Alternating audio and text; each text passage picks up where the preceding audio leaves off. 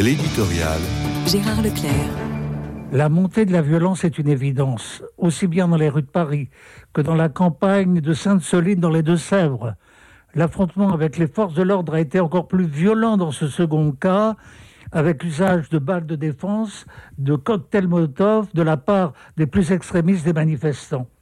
Les résultats étaient samedi spectaculaires en termes de blessés, de véhicules de la police en flammes.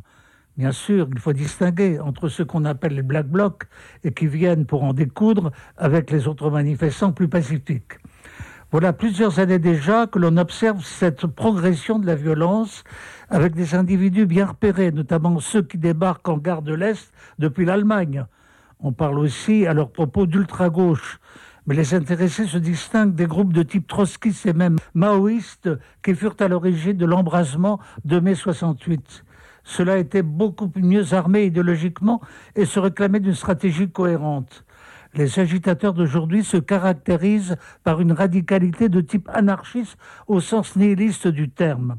J'ai trouvé dans un roman récent une définition que je me permets de livrer en propres termes elle serait cette radicalité l'ennemi ultime de ce monde et n'éprouve pas le besoin de construire des stratégies politiques.